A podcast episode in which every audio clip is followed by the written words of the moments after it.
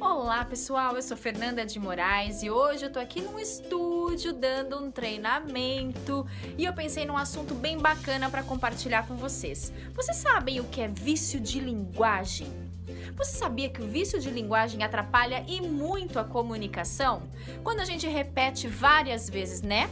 Né? Né? Tá? Tá? Ok? Ok? Entendeu? Entendeu? A gente para de prestar atenção no assunto e começa a contar quantas vezes foi dito, né? Né? Né?